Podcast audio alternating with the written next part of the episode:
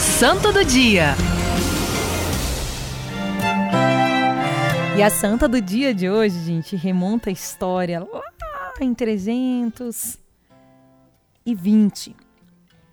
Ou melhor, 230. Troquei os números aqui. O nome dela, Cecília, uma jovem romana que foi martirizada. É... Isso aconteceu durante o Império de Alexandre Severo. E o culto a ela é aí muito antigo e muito conhecido. Ela foi esposa de Valeriano, que né, aceitou, gente. A Cecília, ela fez um voto de castidade. E quando ela foi para se casar com Valeriano, ela disse para ele assim: Olha, eu fiz um voto de castidade, é, é, você vai precisar fazer também. E ele aceitou e fez. Se converteu. Só que ele foi assassinado juntamente com o irmão dele, que também se converteu. Logo em seguida, o imperador, não gostando nada dessa história, né?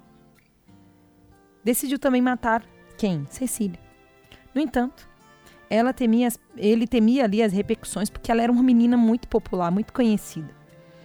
E, de, e ele submeteu ela a, a um julgamento, é, colocou ela dentro de um quarto é, trancado com a temperatura bem alta ali para que fosse simulado uma asfixia, mas ela não morreu. Quando chegaram no outro dia, ela estava lá intacta e fresquinha, inclusive. Depois eles tentaram decapitar ela. O, o é... Aquele que foi para matá-la, né? Ele deu três golpes, viol golpes violentos na nuca dela e não foi possível.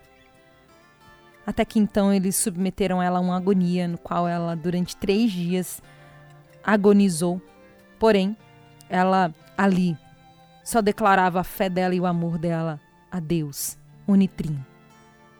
E com nos últimos momentos da vida dela, ela não podia falar, ela só usou os dedos dela para pintar ali em um madeiro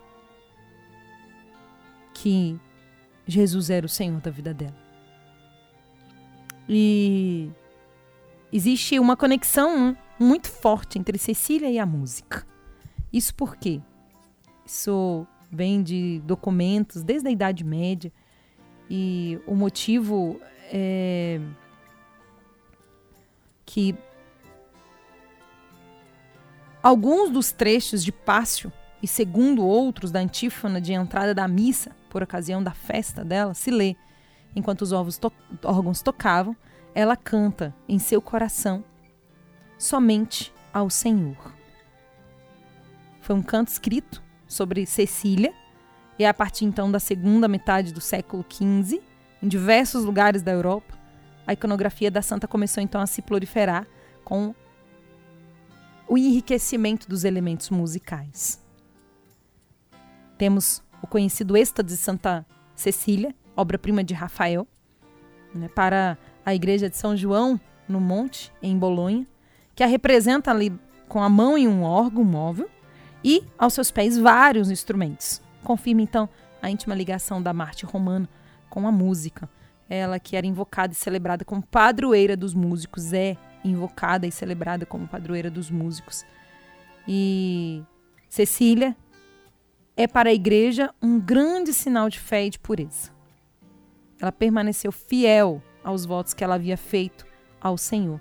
Escolheu abraçar o martírio e renunciar por amor a Jesus, tudo que era os bens dessa terra. Tornou-se então um exemplo de mulher forte na fé, convicta no amor.